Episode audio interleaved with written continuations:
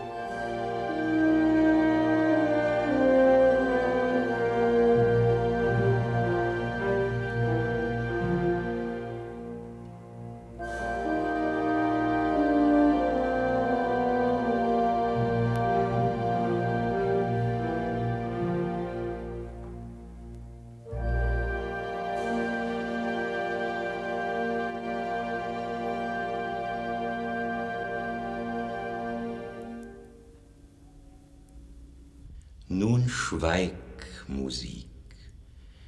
Ich will nicht Herolde aussenden, dass sie deinen Namen schreien in die vier Winde, wie wenn Könige sterben. Ein König lässt dem Erben seinen Reif und einem Grabstein seines Namens Schall. Doch du warst solch ein großer Zauberer.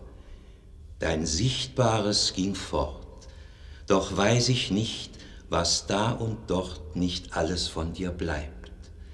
Mit heimlicher, fortlebender Gewalt sich dunklen Auges aus der nächtigen Flut zum Ufer hebt.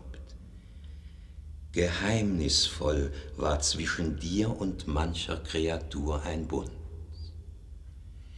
Ich will den Stab dreimal zu Boden stoßen und euch den Sinn mit Traumgestalten füllen die will ich mit der Last der Traurigkeit so überbürden, dass sie schwankend gehen, damit ein jeder weinen mag und fühlen, wie große Schwermut allem unsern Tun ist beigemengt. Es weise euch ein Spiel, das Spiegelbild der bangen, dunklen Stunde und großen Meisters trauervollen Preis vernehmet nun aus schattenhaftem Munde.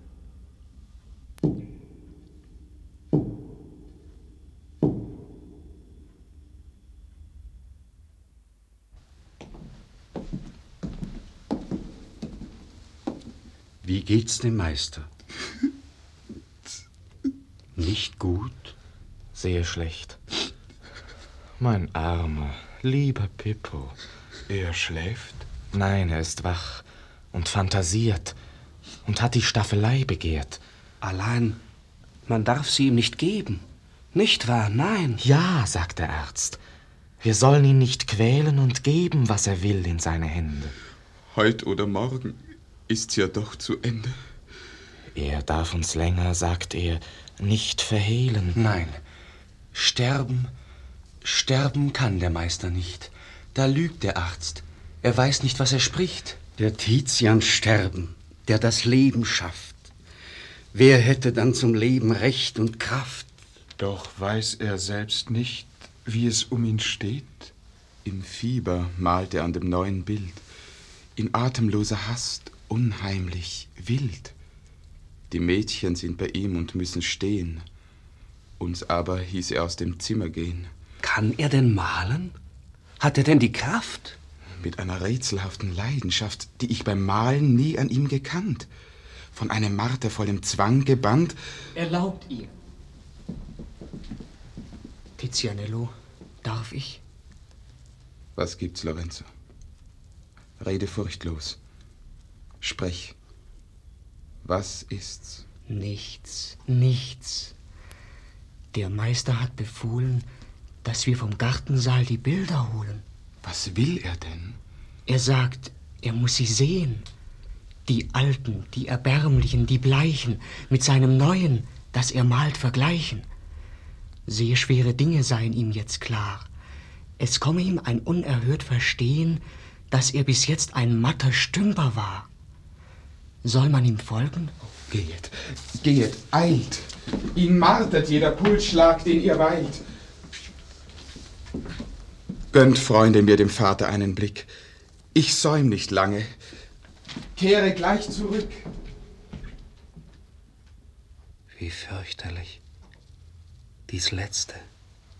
Wie unsäglich. Der Göttliche, der Meister lallend kläglich. Er sprach schon früher, was ich nicht verstand. Gebietend ausgestreckt die blasse Hand. Dann sah er uns mit großen Augen an und schrie laut auf, es lebt der große Pan. Und vieles mehr. Mir war's, als ob er strebte, das schwindende Vermögen zu gestalten, mit überstarken Formeln festzuhalten, sich selber zu beweisen, dass er lebte, mit starkem Wort, indes die Stimme bebte. Jetzt ist er wieder ruhig. Und es strahlt aus seiner Blässe, und er malt und malt. In seinen Augen ist ein guter Schimmer, und mit den Mädchen plaudert er wie immer. So legen wir uns auf die Stufen nieder und hoffen bis zum nächsten, schlimmern wieder. Das Schlimmere.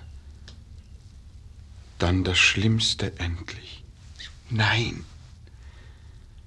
Das Schlimmste kommt, wenn gar nichts Schlimmeres mehr. Das tote, taube, dürre Weitersein. Heut ist es noch, als ob's undenkbar wär. Und wird doch morgen sein. Ich bin so müd. Das macht die Luft, die Schwüle und der Süd. Der Arme hat die ganze Nacht gewacht. Ja, du. Die erste, die ich ganz durchwacht.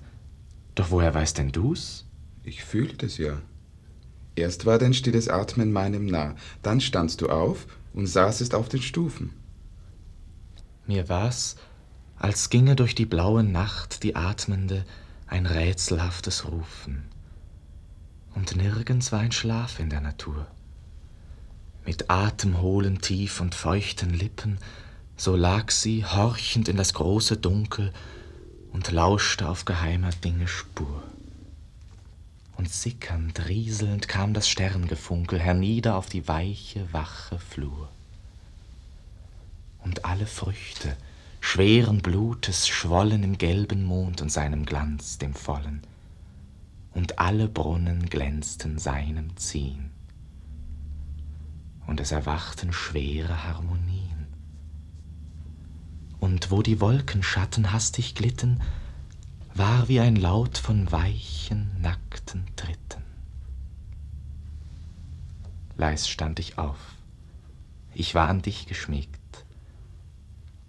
Da schwebte durch die Nacht ein süßes Tönen, als hörte man die Flöte leise stöhnen, die in der Hand aus Marmor sinnend wiegt der Faun, der da im schwarzen Lorbeer steht, gleich nebenan, beim Nachtviolenbeet. Ich sah ihn stehen, still und marmorn leuchten, und um ihn her im silbrig blauen Feuchten, wo sich die offenen Granaten wiegen, da sah ich deutlich viele Bienen fliegen und viele saugen, auf das Rot gesunken, von nächt'gem Duft und reifem Safte trunken.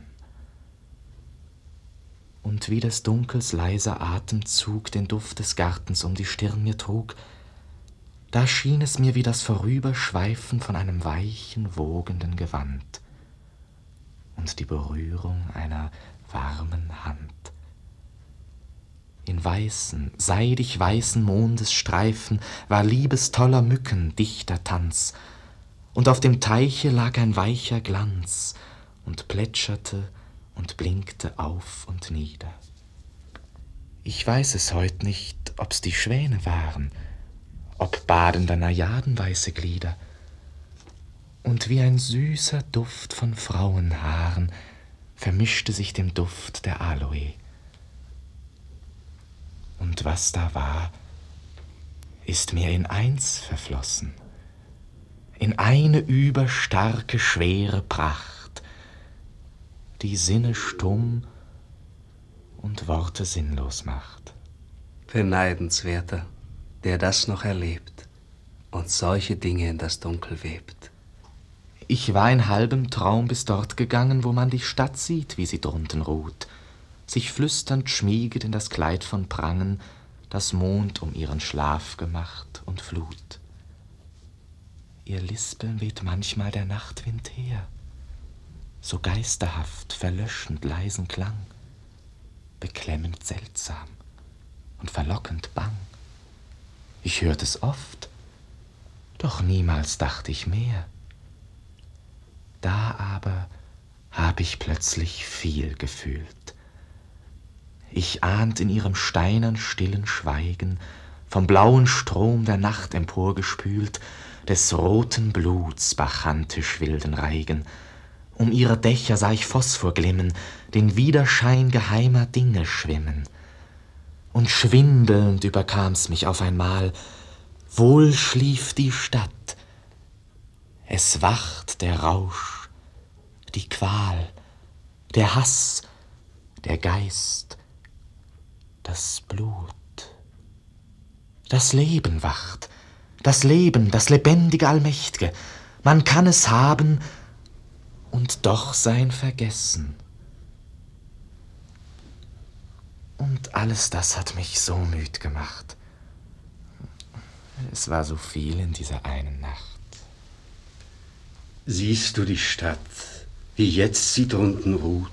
gehüllt in Duft und goldne Abendglut und rosig helles Gelb und helles Grau, zu ihren Füßen schwarzer Schatten blau, in Schönheit lockend, feucht verklärter Reinheit. Allein in diesem Duft, dem Ahnungsvollen, da wohnt die Hässlichkeit und die Gemeinheit, und bei den Tieren wohnen dort die Tollen. Und was die Ferne weise dir verhüllt, ist ekelhaft und trüb, und schal erfüllt von Wesen, die die Schönheit nicht erkennen und ihre Welt mit unseren Worten nennen. Denn unsere Wonne oder unsere Pein hat mit der ihren nur das Wort gemein. Und liegen wir in tiefem Schlaf befangen, so gleicht der unsere ihrem Schlafe nicht. Da schlafen Purpurblüten, goldene Schlangen, da schläft ein Berg, in dem Titanen hämmern. Sie aber schlafen, wie die Austern dämmern. Darum umgeben Gitter, hohe Schlanke den Garten, den der Meister ließ erbauen. Darum durch üppig blumendes Geranke soll man das Außen ahnen mehr als schauen. Das ist die Lehre der verschlungenen Gänge. Das ist die große Kunst des Hintergrundes und das Geheimnis zweifelhafter Lichter. Das macht so schön die halbverwehten Klänge, so schön die dunklen Worte toter Dichter. Und alle Dinge denen wir entsagen. Das ist der Zauber auf versunkenen Tagen und ist der Quell des grenzenlosen Schönen. Denn wir ersticken, wo wir uns gewöhnen.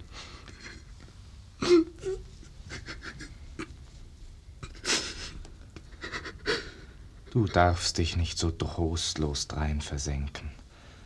Nicht unaufhörlich an das eine denken. Als ob der Schmerz denn etwas anderes wäre, als dieses ewige dran denken müssen.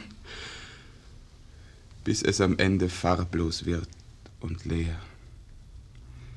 So lass mich nur in den Gedanken wühlen, denn von den Leiden und von den Genüssen hab längst ich abgestreift das bunte Kleid, das um sie webt, die Unbefangenheit. Und einfach hab ich schon verlernt zu fühlen. Wer lebt nach ihm? Ein Künstler und Lebendiger, im Geiste herrlich und der Dinge bändger und in der Einfalt weise wie das Kind. Wer ist, der seiner Weihe freudig traut? Wer ist, dem nicht vor seinem Wissen graut? Wer will uns sagen, ob wir Künstler sind? Er hat den regungslosen Wald belebt. Und wo die braunen Weiher murmelnd liegen und Efeuranken sich an Buchen schmiegen, da hat er Götter in das Nichts gewebt, den Satyr, der die Syrinx tönend hebt, bis alle Dinge in Verlangen schwellen und Hirten sich den Hirtinnen gesellen. Er hat den Wolken, die vorüberschweben, den Wesenlosen einen Sinn gegeben, der blassen, weißen, schleierhaftes Dehnen gedeutet in ein blasses, süßes Sehnen. Der mächt'gen goldumrandet schwarzes Wallen und runde graue, die sich lachend ballen und rosig silberne, die abends ziehen. Sie haben Seele, haben Sinn durch ihn. Er hat aus Klippen, nackten, fahlen, bleichen, aus grüner Wogen brandend weißem Schäumen, aus schwarzer Heine regungslosem Träumen und aus der Trauer blitzgetroffener Eichen ein menschliches gemacht, das wir verstehen und uns gelehrt, den Geist der Nacht zu sehen. Er hat uns aufgeweckt aus halber Nacht und unsere Seelen licht und reich gemacht und uns gewiesen jedes Tages Fließen und Fluten als ein Schauspiel zu genießen, die Schönheit aller Formen zu verstehen und unserem eigenen Leben zuzusehen. Die Frauen und die Blumen und die Wellen und Seide, Gold und bunter Steine Strahl und hohe Brücken und das Frühlingstal mit blonden Nymphen an kristallnen Quellen, und was ein jeder nur zu träumen liebt, und was uns wachend Herrliches umgibt, hat seine große Schönheit erst empfangen, seit es durch seine Seele durchgegangen. Was für die schlanke Schönheit Reigentanz, was Fackelschein für bunten Maskenkranz, was für die Seele, die im Schlafe liegt, Musik, die Wogen sie in Rhythmen wiegt, und was der Spiegel für die junge Frau und für die Blüten Sonne, Licht und Lau, ein Auge, ein harmonisch Element, in dem die Schönheit erst sich selbst erkennt. Das fand Natur in seines Wesens Strahl. Erweck uns, mach aus uns ein Bacchanal, rief alles Lebende, das ihn ersehnte und seinem Blick sich stumm entgegendehnte, dass uns die fernen Bäume lieblich sind, die träumerischen, dort im Abendwind. Und dass wir Schönheit sehen in der Flucht der weißen Segel in der blauen Bucht. Das macht, er lehrte uns die Dinge sehen. Und das wird man da drunten nie verstehen. Lavinia naht. Die Mädchen auch mit ihr. Schickt er sie fort? Der Page schließt die Tür. Ist er allein? Soll niemand zu ihm gehen? Bleibt alle hier. Er will jetzt niemand sehen. Vom Schaffen beben ihm der Seele Seiten, und jeder Laut beleidigt die Geweihten. O, käm ihm jetzt der Tod mit sanftem Neigen, in dieser schönen Trunkenheit, im Schweigen. Allein das Bild. Vollendet er das Bild? Was wird es werden? Kann man es erkennen? Wir werden Ihnen unsere Haltung nennen. Ich bin die Göttin Venus. Diese war so schön, dass ihre Schönheit trunken machte. Mich malte er, wie ich verstohlen lachte, von vielen Küssen feucht das offene Haar. Ich halte eine Puppe in den Händen, die ganz verhüllt ist und verschleiert ganz, und sehe sie mir scheu verlangend an, denn diese Puppe ist der große Pan, ein Gott, der das Geheimnis ist von allem Leben. Den halte ich in den Armen wie ein Kind. Doch ringsum fühle ich rätselhaftes Weben, und mich verwirrt der laue Abendwind. Mich spiegelt still und wonnevoll der Teich. Mir küsst den Fuß der Rasen kühl und weich. Schwer golden glüht die Sonne, die sich wendet. Das ist das Bild, und morgen ist's vollendet. Indes er so dem Leben Leben gab, sprach er mit Ruhe viel von seinem Grab. Im bläulich bebenden schwarzgrünen Hain am weißen Strand will er begraben sein, wo dicht verschlungen viele Pflanzen stehen, gedankenlos im Werden und Vergehen und alle Dinge ihrer selbst vergessen, und wo am Meere, das sich träumend regt, der leise Puls des stummen Lebens schlägt. Er will im Unbewussten untersinken, und wir, wir sollen seine Seele trinken in des lebendigen Lebens lichtem Wein. Und wo wir Schönheit sehen, wird er sein. Er aber hat die Schönheit stets gesehen, und jeder Augenblick war ihm Erfüllung, indessen wir zu schaffen nicht verstehen und hilflos harren müssen der Enthüllung. Und unsere Gegenwart ist trüb und leer, kommt uns die Weihe nicht von außen her.